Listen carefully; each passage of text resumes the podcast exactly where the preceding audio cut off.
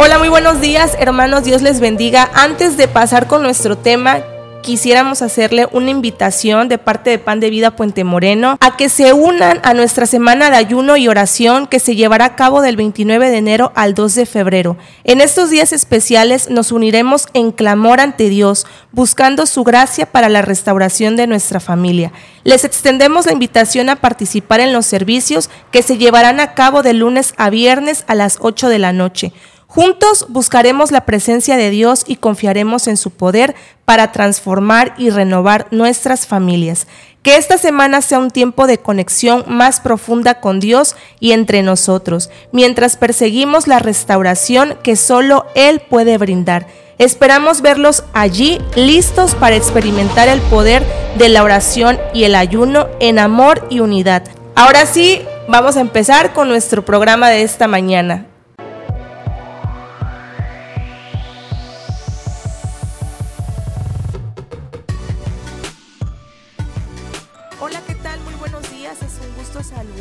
Este martes 23 de enero.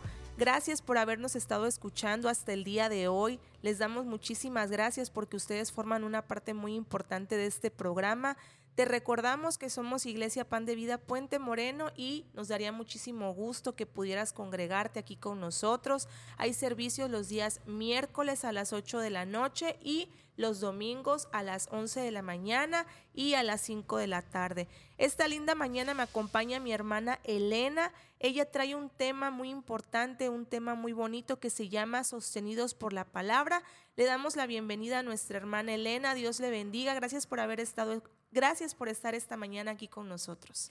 Hola Rosy y audiencia, muy buenos días. No, muchas gracias a ti Rosy por la invitación y pues también por el recibimiento. Eh, vamos a ver el día de hoy, vamos a analizar la importancia de estar arraigados en la palabra de Dios, como decías, sostenidos en la palabra, ese es el tema. Cuando realmente confiamos y creemos en Dios, soportamos pruebas y desafíos que sin Dios la pasaríamos muy mal. En Efesios 3, 17 al 19 dice la palabra del Señor, para que habite Cristo por la fe en vuestros corazones a fin de que arraigados y cimentados en amor, seáis plenamente capaces de comprender con todos los santos cuál sea la anchura, la longitud, la profundidad y la altura de conocer el amor de Cristo, que excede a todo conocimiento, para que seas lleno de toda la plenitud de Dios. Amén. Estar arraigados de Dios es olvidarnos de las cosas seculares, de las cosas del mundo de comentarios y opiniones negativas y creer textualmente lo que dice la palabra.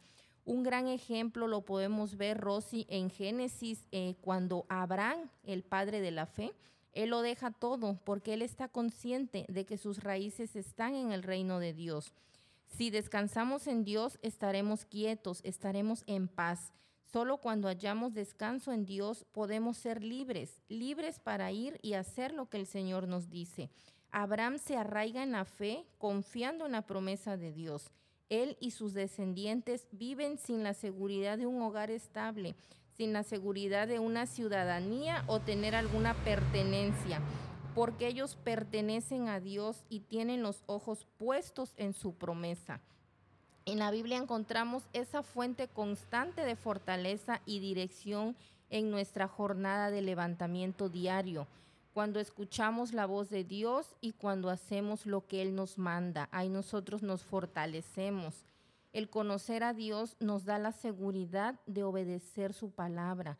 Al leer su palabra descubrimos su carácter.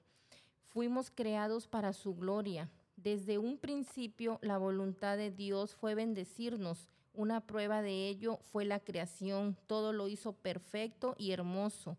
Pero a causa de la desobediencia de Adán y Eva y por prestar oídos a la voz del enemigo, hubo fuertes consecuencias. Aún así, Dios les dio una nueva oportunidad, pero les quitó algunos beneficios. Cuando no hacemos la voluntad de Dios, tarda más tiempo en cumplir sus promesas en nuestras vidas. En Génesis 37, 28 también vemos aquí la historia de un hombre obediente. Este es José. Es otro gran ejemplo de obediencia. José fue muy bendecido después de que sus hermanos lo vendieron. Lo que parecía algo malo para José fue su bendición y su gran corazón permitió que años más tarde José pudiera bendecir también a su familia, aún a sus propios hermanos que lo habían vendido. Son dos grandes ejemplos, Rosy, de permanecer bien arraigados en el Señor. José fue gobernador de Egipto y Abraham fue padre de naciones. Dios los bendijo a ellos y a su descendencia porque siempre confiaron. Cuando hacemos la voluntad de Dios, Dios nos bendice no tan solo a nosotros, sino también a su descendencia, como lo hizo con estos dos personajes. Y bueno, puede haber muchos ejemplos en la Biblia, ¿verdad? De cómo Dios nos puede bendecir. Para despedirme te voy a dejar Hebreos 10:36 que dice, porque os es necesaria la paciencia para que, habiendo hecho la voluntad de Dios, obtengas sus promesas. Aquí nos dice que simplemente debemos de tener paciencia, hacer la voluntad de Dios y obtendremos esa promesa de Dios para nuestras vidas. Que Dios te bendiga, espero que tengas un excelente fin de semana y muchas gracias a todos por escucharnos.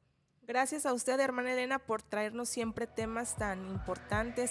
Gracias por habernos compartido este tema esta mañana y gracias a ustedes por habernos escuchado hasta el final. Que Dios les bendiga. Les la próxima.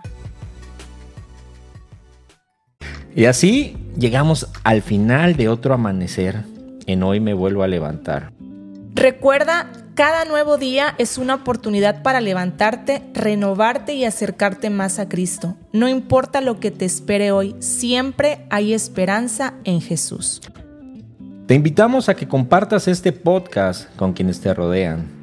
Juntos podemos construir una comunidad que encuentra inspiración y fuerza en la palabra de Dios. Si te ha llegado el mensaje de hoy, toma un momento para orar, abre tu Biblia y permite que la presencia de Jesús ilumine tu día. Sobre todo, recuerda que cada mañana es una nueva oportunidad para levantarte con Jesús a tu lado. Mantente fuerte en la fe y deja que su amor te guíe en cada paso. Gracias por ser parte de esta comunidad matutina. Nos encontraremos nuevamente mañana con un nuevo amanecer de Hoy me vuelvo a levantar. Que tengas un día lleno de paz y bendiciones.